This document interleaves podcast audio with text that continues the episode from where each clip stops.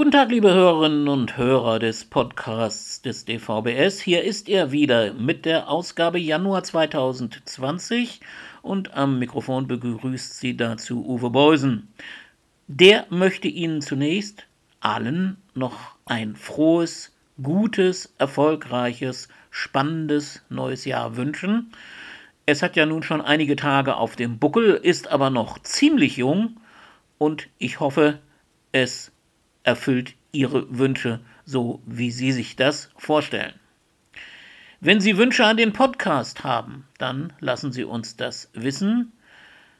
Dann versuchen wir darauf einzugehen. Jetzt aber zur heutigen Ausgabe. Die besteht in erster Linie aus einem Interview, das ich mit Harald Schön und Christina Harder-Henf im November vergangenen Jahres schon geführt habe. Und die beiden berichten uns über das Fachgruppentreffen der Fachgruppen Jura und Verwaltung, das diesmal gemeinsam stattgefunden hat, in Baunatal in der Nähe von Kassel. Ich glaube, das ist ganz anregend und spannend und dazu gibt es dann auch noch einen kleinen Nachklapp mit einem kurzen zusammengeschnittenen Text von Andreas Carstens, der dort das Einführungsreferat gehalten hat. Ja, und dann sind wir eigentlich auch schon mit dem Podcast wieder am Ende. Mehr als eine Viertelstunde mute ich Ihnen und euch ja nicht zu. In diesem Sinne, gutes Zuhören und bis zur nächsten Ausgabe. So, hier habe ich für unseren Podcast diesmal Christina Harder-Henf und Harald Schön am Mikrofon und beide will ich zum Seminar der Fachgruppe Jura und der Fachgruppe Verwaltung befragen, das am jetzt letzten Wochenende und konkret war das dann das Wochenende vom Oh, was ist es denn? Vom 8. bis 10. November 2019 in Baunatal stattfand. Ich war dabei und konnte mich nur ans Datum offenbar schon nicht mehr erinnern. Gut, aber fangen wir einfach mal an. Christina, Zweifachgruppen zusammen, wie ist das dazu gekommen? Na, einmal ähm, hatten wir so ein bisschen Panik, ähm, dass zu wenige Teilnehmende da sind. Und zum anderen war das Thema Verwaltung 4.0 ja das, was uns allen so irgendwie auf den Nägeln brennt. Also E-Akte, überhaupt Digitalisierung. Ja, das war schon ein spannendes Thema. Ja, und das hat dann ja auch zu einer äh, ansehnlichen Teilnehmerzahl geführt, Harald. Ja, wir hatten also dann am Ende knapp 30 Teilnehmer. Äh, die Teilnehmer waren auch sehr gut verteilt, also sie kamen aus beiden Fachgruppen. Es war jetzt nicht so, dass eine Fachgruppe sozusagen dominiert hat. Ähm, ja, zu sagen, wer aus welcher Fachgruppe kommt, ist ja manchmal auch nicht so leicht, denn wir hatten tatsächlich auch sieben Doppelmitgliedschaften. Insofern, ja, kann man sagen, eigentlich ist fast jedes Seminar von Jura oder Verwaltung immer auch ein Seminar der jeweils anderen Fachgruppe. Ganz genau. Und die Idee, das zusammen zu veranstalten, ist, glaube ich, eine gute gewesen, hat sich bewährt. Man wird sicherlich in Zukunft das auch mal wieder anders machen, aber das wird sich dann einfach zeigen. Diesmal jedenfalls äh, dadurch ein volles Seminar. Ich weiß von einigen Leuten, die sogar, sogar gern noch gekommen wären und dann aber nicht mehr äh, kommen konnten. Aber das ist dann so, man muss sich eben auch an Termine halten und wer das nicht schafft, dann ist es eben bedauerlicherweise nicht mehr möglich. Christina, äh, Du hast schon das Stichwort E-Akte erwähnt. Dazu war der eine Vormittag am Sonnabend da. Äh, wie ist der abgelaufen? Wer hat da referiert? Vielleicht kannst du dazu kurz was sagen. Also angefangen hat der Andreas Carstens mit einem wirklich guten und ausführlichen Referat zu den rechtlichen Rahmenbedingungen. Ähm, danach gab es sozusagen Erfahrungsberichte von Menschen, also von Mitgliedern der Fachgruppen Jura und auch Verwaltung, die schon mit der E-Akte arbeiten oder eben mit dem E-Ordner oder wie Johanna das nannte. Mm, und danach war der ähm, Herr von, von Böhmer, wie heißt er mit Vornamen? Alexander, Alexander von, Böhmer. von Böhmer. Genau, danke. Mm, der war danach dran und der hat uns versucht zu erklären, was denn die Schwerbehindertenvertretungen da tun können. Das alles zusammen war sehr interessant. Ähm, und das Fazit für mich aus dem Vormittag war, wir haben eigentlich ganz gute Rahmenbedingungen, aber die Umsetzung gestaltet sich wohl nach wie vor schwierig. Ja, das äh, glaube ich ist in der Tat ein Fazit, was man so ziehen muss. Ich meine, ich persönlich kannte das Referat von Andreas, weil wir eng in diesem Bereich zusammengearbeitet haben. Insofern waren für mich die, sowohl die Erfahrungsberichte wie auch das, was äh, Alexander von Böhmer gesagt hat, fast noch interessanter. Insbesondere die Möglichkeiten, die die Schwerbehindertenvertretung, wenn sie sie denn nutzt, tatsächlich auch hat. Denn er berichtete beispielsweise, dass es ihn, äh, ihm dann irgendwann gelungen ist oder er gezwungen war, einen Pressespiegel des Ministeriums zu stoppen.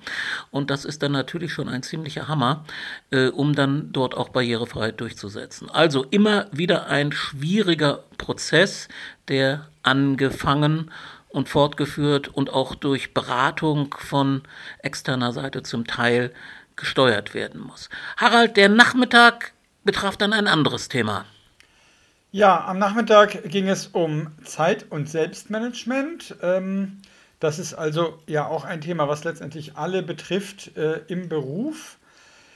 Da muss man einen hohen Arbeitsanfall bewältigen unter Zeitdruck und es geht dann darum, wie priorisiert man, äh, wie schafft man es, den Druck ein bisschen sozusagen von sich auch zu nehmen. Das gleiche gilt natürlich auch im Verhältnis der Arbeit insgesamt zum Privatleben. Das Ganze ähm, hat begonnen mit einem ja, einleitenden äh, Vortrag von Johanna Becker. Sie ist ja in der Fachgruppe Verwaltung, aber auch in der Leitung des Bezirks Berlin-Brandenburg engagiert und sie hat erfahrbar gemacht im Grunde über kleine und größere Glasperlen, dass eben die Zeit endlich ist, dass es große Projekte gibt und kleine Projekte. Das war also auch akustisch ein ganz interessantes Erlebnis. Und es entspann sich dann daraus aber eine sehr allgemeine Diskussion über die Anforderungen, die man im Beruf hat und vor allem auch ähm, ja, im Privatleben, vor allem wenn es auch um Familie geht. Das war ein, ein sehr interessanter Aspekt, den wir eigentlich, glaube ich, bisher im DVBS noch gar nicht so sehr beleuchten, wie eigentlich unsere Mitglieder mit diesem Spagat ähm, zwischen Beruf und Familie klarkommen. Ja, ein Spagat, den ja alle Menschen haben, die, die Beruf und Familie haben, aber der natürlich für uns schon noch ganz besondere Voraussetzungen hat und, und auch Barrieren hat und äh, wie man damit möglicherweise umgehen kann. Da gab es ganz verschiedene Modelle. Auch das fand ich sehr spannend, wie sich diese Diskussion entwickelte. Was folgt denn aus dieser Diskussion jetzt, Harald? Naja, also ich glaube persönlich, dass wir tatsächlich uns an diese allgemeinen, breit politisch diskutierten Themen äh, dranhängen können, um einfach mehr Aufmerksamkeit für unsere Belange auch zu kriegen Ganz konkretes Beispiel aus meinem Ministerium. Dort wird gerade äh, flächendeckend die anlasslose mobile Arbeit eingeführt. Das heißt, man soll mobil arbeiten können an einem Tag in der Woche, ohne, dafür, dass man, ohne dass man dafür einen konkreten Grund nennen muss. Das Ganze soll ausdrücklich auch der besseren Vereinbarkeit von Familie und Beruf dienen. Haken für mich. Das Notebook, was für die mobile Arbeit äh, verwendet werden soll, ist nicht barrierefrei. Das heißt, Menschen mit Behinderungen oder Menschen mit bestimmten Behinderungen können dann diese Möglichkeit äh, nicht nutzen. Hier kann man also den Hebel Gleichbehandlung bei der Vereinbarkeit von Familie und Beruf auch nutzen, um eben zum Beispiel mehr Barrierefreiheit herzustellen. Ja, da kommt die digitale Barrierefreiheit mit dem anderen Thema des Zeitmanagements und der Vereinbarkeit von Familie und Beruf zusammen. Ja, und ich glaube, wir haben auch so ein bisschen darüber gesprochen, wenn ich mich recht entsinne, ob man auch nicht hier zu diesem Thema Familie, Freizeit, Engagement und Beruf, wie bringt man das unter einen Hut, ob wir nicht dazu auch irgendwann mal ein Seminar oder sowas anbieten sollten oder könnten. Das wird man sehen, ob sich sowas realisieren lässt. Aber jedenfalls nach der Reaktion der Teilnehmenden an der Veranstaltung, glaube ich, wäre das durchaus ein lohnendes Thema, weil, wie gesagt, es gab ganz unterschiedliche Modelle, wie man damit umgehen kann. Christina, am Sonntag hatten wir dann zunächst noch mal was Juristisches. Du bist keine Juristin, aber du kannst, glaube ich, trotzdem berichten, was Michael Richter uns dort vorgetragen hat. Also Michael Richter hat uns die aktuelle Rechtsprechung äh, vorgetragen. Einmal zum Thema Assistenz, wo es erfreuliche Dinge zu berichten gab. Zum Beispiel ähm, die Assistenzgewährung für Menschen, die über ihr Rentenalter hinaus arbeiten möchten dass da also ähm, sowohl Hilfsmittel, wenn ich das richtig verstanden habe, gewährt werden können, als auch Assistenz. Das finde ich total wichtig, denn es wird, im, also gerade im öffentlichen Dienst gibt es Menschen, die inzwischen weit über die 60, 65, Entschuldigung, hinaus arbeiten oder über ihr Rentenalter hinaus arbeiten und vielleicht auch arbeiten müssen, weil es einfach verdienstmäßig so aussieht und die Rente am Ende nicht so doll ist. Dann ging es ähm, auch nochmal um die diversen Blindengeldurteile, die gesprochen wurden. Und ähm, ein ganz kleiner, aber wichtiger Punkt äh, war dann halt nochmal Beschaffung von Assistenz und auch ähm, nochmal Hilfsmittelbeschaffung. Ja, und vielleicht auch nochmal das Inkrafttreten der letzten Stufe des Bundesteilhabegesetzes mit einigen äh, Verbesserungen, auch was die Einkommensgrenzen anging. Da hat Michael uns schön was vorgerechnet, äh, uns ein bisschen, mich jedenfalls fast schwindelig berechnet, aber äh, das kriegen wir alles nochmal auf die Reihe. Danach haben wir dann die ich glaube, das war zu Michaels Vortrag alles, aber ganz beeindruckend, wie ich fand, eben doch die Spannbreite der Fälle, die von der RBM abgedeckt werden. Und es war, glaube ich, sehr informativ. Dann kamen wir zu den Fachgruppentreffen, die wir am Rande des Seminars sozusagen in der zweiten Hälfte des Sonntagsvormittags durchgeführt haben, Harald. Und da gibt es gerade in der Fachgruppe Jura Veränderungen. Ja, in der Tat. Es ist so, dass in der Fachgruppe Jura ganz turnusgemäß äh, die Neuwahl des Leitungsteams anstand und wir vom aktuellen Leitungsteam haben uns natürlich im Vorfeld überlegt, wollen wir weiter kandidieren. Es stellte sich dann heraus, oder die einzelnen Mitglieder haben sich es natürlich überlegt, und es stellte sich heraus, dass doch einige Mitglieder nicht weitermachen möchten, nämlich Klaus Düsterhöft, der ja viele lange Jahre auch ähm, die praktische Organisation unserer Seminare übernommen hat. Weiterhin Dorothea Schönemann-Koschnick, die ja als äh, Richterin und Schwerbehindertenvertreterin für ihren äh, Bezirk tätig ist, insofern sehr viel auch aus der richterlichen Perspektive einbringen konnte. Ja, und schließlich habe auch ich mich entschieden, nicht wieder zu kandidieren. Ich habe als Leiter der Fachgruppe Jura das Vergnügen gehabt, seit, ich weiß nicht, 15 Jahren, glaube ich, die Seminare zu organisieren der Fachgruppe. Ich kann mich an viele tolle Seminare erinnern. Ich habe natürlich das auch nicht alleine organisiert, sondern wie gesagt, soweit es das Praktische betrifft, zusammen mit Klaus Düsterhöft und äh, soweit es die inhaltliche Arbeit betrifft, mit vielen anderen Kollegen im Leitungsteam, zum Beispiel Katrin Auer, die ja auch lange Jahre dabei war. Das hat ähm, ja sehr viel Spaß gemacht, aber ich habe auch gemerkt, wir müssen vielleicht mal im Leitungsteam drüber nachdenken, ob wir andere Formate einführen, ob wir vielleicht mehr mit Social Media, WhatsApp-Gruppen, Telefonkonferenzen machen, um auch neue Mitglieder anzusprechen, jüngere Mitglieder anzusprechen. Deswegen ähm, war es auch mir wichtig, eben einfach neue Mitglieder zu gewinnen für das Leitungsteam. Und das ist uns zum Glück gelungen. Wir haben als Leiter Marco Meers gewählt. Marco Meers ist sicherlich vielen von Ihnen und euch schon bekannt.